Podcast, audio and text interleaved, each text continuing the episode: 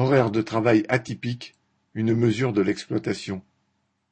L'Institut national des études démographiques, INED, organisme public, a publié un rapport sur les horaires de travail atypiques, c'est-à-dire sur ceux des salariés qui travaillent tôt le matin, tard le soir, la nuit, le dimanche ou en horaire fractionné. 36% des salariés de ce pays sont soumis habituellement à ce type d'horaire, particulièrement des femmes et majoritairement des travailleurs mal payés. 18% des travailleurs les plus mal lotis de ce point de vue sont contraints à entre guillemets, de petits temps fractionnés et des horaires imprévisibles.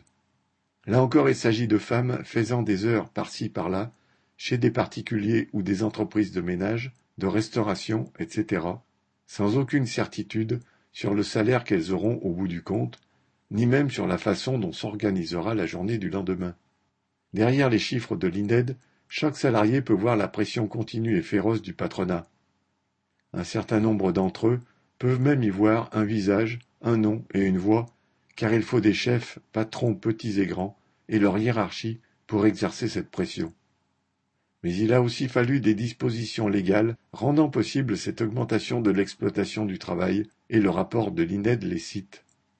Il s'agit des lois favorisant la modulation des horaires, multipliant les dérogations pour le travail du dimanche, abolition l'interdiction du travail de nuit des femmes, créant le statut d'auto-entrepreneur et généralisant les prétendues négociations au niveau de l'entreprise, c'est-à-dire soumettant un peu plus les salariés au chantage patronal. La plupart de ces lois, ou plutôt de ces attaques, ont été le fait de gouvernements de gauche et étaient de plus présentées comme des avancées sociales.